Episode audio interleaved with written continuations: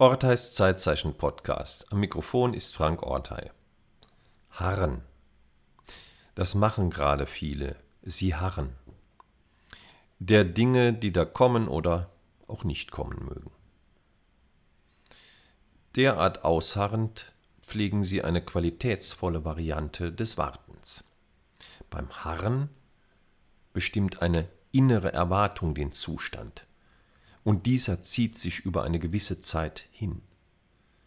Keine schnelle und beteiligungslose, schnöde, sinnfreie Warterei, nein, ein Warten mit sinnbezogener Erwartung und eines mit Dauer.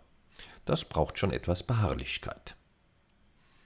Bezogen auf diesen Unterschied, also dem, den die sinnbezogene Erwartung und die Dauer machen, ist es die entscheidende Frage, anhand welcher Erwartung wir unser Verharren für wie lange orientieren. Harren wir für die Dauer des Lockdowns in Erwartung der Rückkehr zur sogenannten Normalität?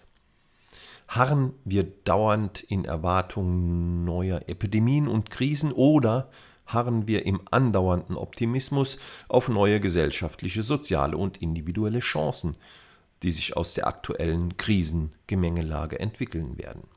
Je nachdem wird unser Harren emotional anders ausfallen. Und je nachdem wird es unsere Zeitwahrnehmung anders beeinflussen. Denn diese ist abhängig vom jeweils anliegenden emotionalen Zustand. Bei negativen Erwartungen zieht sich unser Verharren in eine vermeintlich nicht enden wollende Langeweile, die manche Zeitgenossinnen manchmal momentan auch als Langeweile empfinden. Oder ihr Harren ist eher ein sich ängstigen.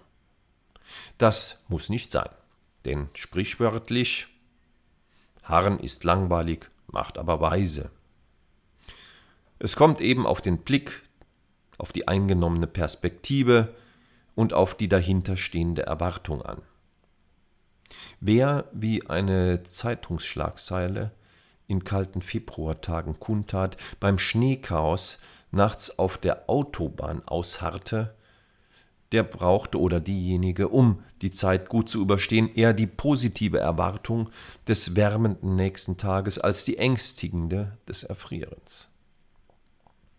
Menschen, die sich bei der ganzen Verharrerei in Lock- und Flockdowns mit positiven Erwartungen um und abgeben, nehmen die momentane Situation, wie sie ist, glauben an etwas, suchen Chancen, rechnen mit etwas Gutem oder auch sich etwas Gutes aus. Und üben sich verharrend in Geduld, verweilen einstweilen. Jene werden sich zeitlich gut aufgehoben fühlen, ihr Verharren genießen und gestalten, genährt von positiven Gefühlen und von Vertrauen. Andere träumen derart harrend, wiegen, verlieben und verlieren sich in Hoffnungen, ohne etwas zu tun. Sie sind zeitlich eher abgehoben, scheinen in anderen Sphären zu schweben, sind nicht greifbar und oft, übrigens auch nicht erreichbar, sind zeitlich abgetaucht. Hoffen und Harren machen manchen zum Narren. So wird das sprichwörtlich zuspitzend beschrieben. Soweit muss es nicht kommen. Und auch dafür ist bald eine sprichwörtliche Weisheit gefunden, die ihrer Bestätigung harrt. Mit Harren und Hoffen hat's mancher getroffen. Naja, der eine sagt so, die andere so. Das harrt noch einer weiteren Klärung. Was können wir tun? Ausharren. Sprich, verlangsamen, innehalten, stehen bleiben, geduldig und gelassen bleiben. Und uns mit hilfreichen Bildern und Informationen dieser Welt versorgen für einen klaren, beharrlichen Blick. Uns mit guten Erwartungen ausstatten, indem wir auf die Seite der Chancen und neuen Möglichkeiten sehen und gehen. Oft ist dazu eine Erhöhung der Flughöhe nötig um diese zu sehen zu bekommen. Oder ein Kontextwechsel. Winterspaziergang oder Frühlingsspaziergang statt Homeoffice-Arbeitsplatz. Aus solchen Distanzen schaut die verharrende Welt gleich ganz anders aus. Frau und Mann bekommt sich selber aus der Distanz zwischen Wirklichkeiten und Möglichkeiten zu sehen und nicht als Nabel der Welt, nicht als machtloses Opfer. Das würde er wütend machen und in nicht nur zeitliche Abgründe der Verzweiflung, Verschwörung oder Verwerfung führen. Also im sprichwörtlichen Sinne Harren, Sehen und Schweigen verhütet manchen Krieg. Und ermöglicht fügt der derart Verharrende hinzu, neue Blicke auf die Welt. Das macht das Verharren zu einer wertvollen Ressource neuer Sinnfindung. Perspektivwechsel. Oft ist der Wortgebrauch nicht auf eine Person gerichtet, sondern auf ein Werk, das seiner Vollendung harrt, eine Frage, die der Klärung hat, ein Problem, das einer Erforschung oder Lösung harrt, Aufgaben, die ihrer Erledigung harren.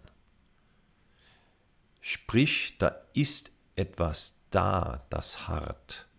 Ob ich das Werk, das da hart vollende, die Frage kläre, das Problem erforsche oder löse, das entscheide ich. Es ist eine Entscheidung, was von dem, das da um mich herum auf irgendetwas hart ich annehme.